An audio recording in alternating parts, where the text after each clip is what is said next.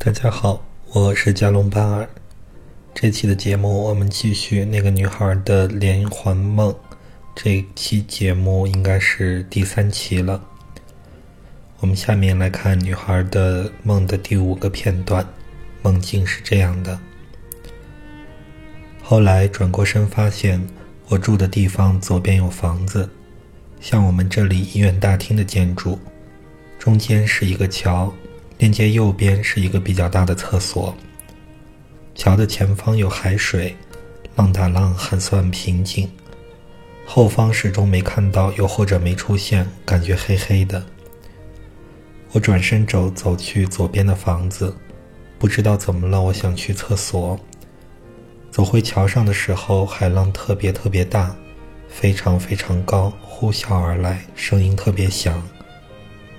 海浪特别高，感觉要拍过来，我用手本能的挡了一下，它又落下去了。当时的心情有点奇怪，到底发生了什么，或者要发生什么事？梦的第五个片段就叙述完了，下面是我的解释。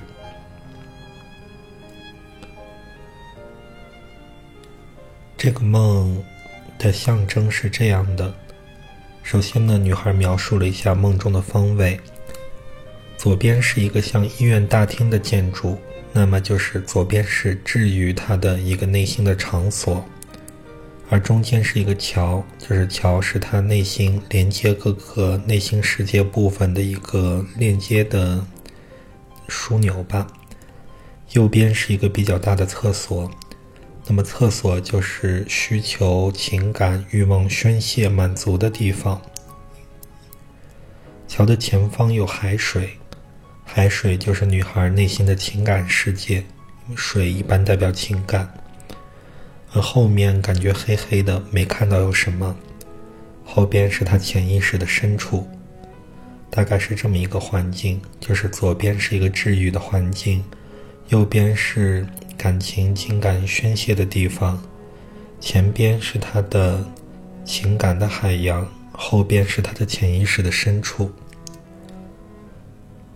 而梦中的话呢，他想去厕所，也就是呢，他积累了不少情感、欲望或者需求，想要得到宣泄。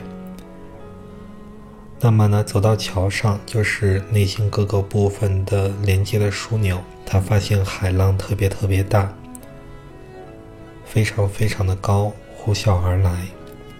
海呢，就是女孩的情绪之海。海浪从小到大的过程，代表女孩的情绪从小到大，快要把她吞没。这个可能是女孩梦的第四个片段中，她明白了现实中她想追的那个男人追不到了，或者呢是她想变成的那个性格改变不了了，她内心出现了巨大的波动，所以呢，她的浪开始变得越来越大。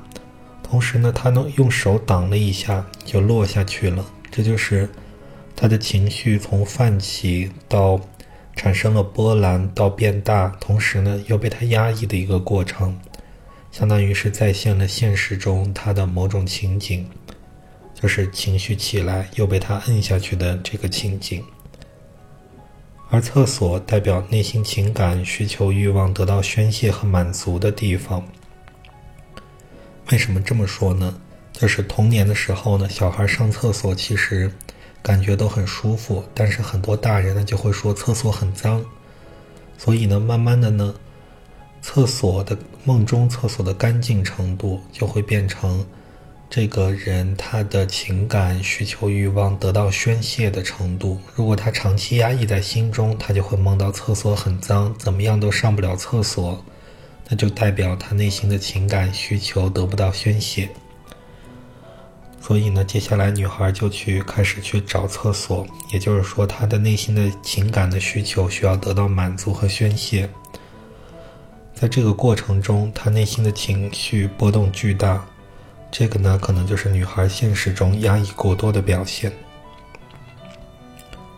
下面我们来看女孩的梦的第六个片段。梦境是这样的：不一会儿，我去到了厕所，里面挺大，有点黑。不过每个空间都是用隔断的，厕所没有门。我看见四分之三个隔断里面都有黑色的影子，我有点害怕。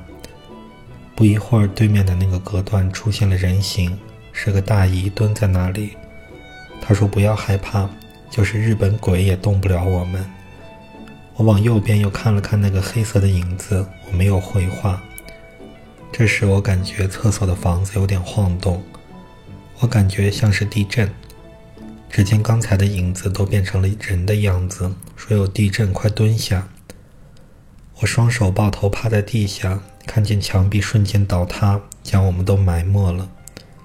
这中间我没有恐惧，没有害怕，心情比较平稳。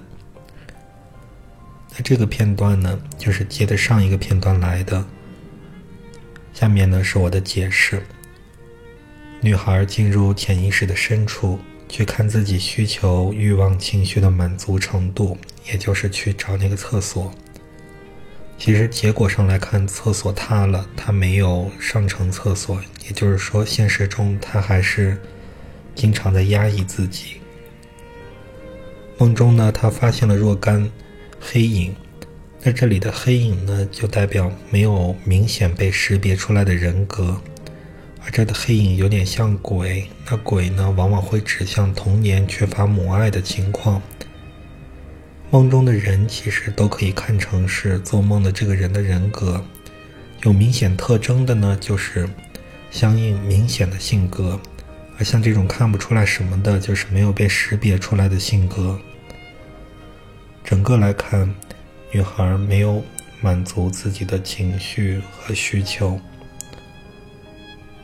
这个梦的第六个片段我就解释完了。我们再有一期节目，应该就能把这个连环梦说完了。如果你喜欢我的节目，欢迎关注和订阅。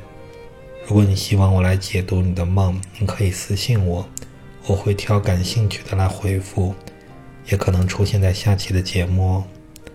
谢谢大家，再见。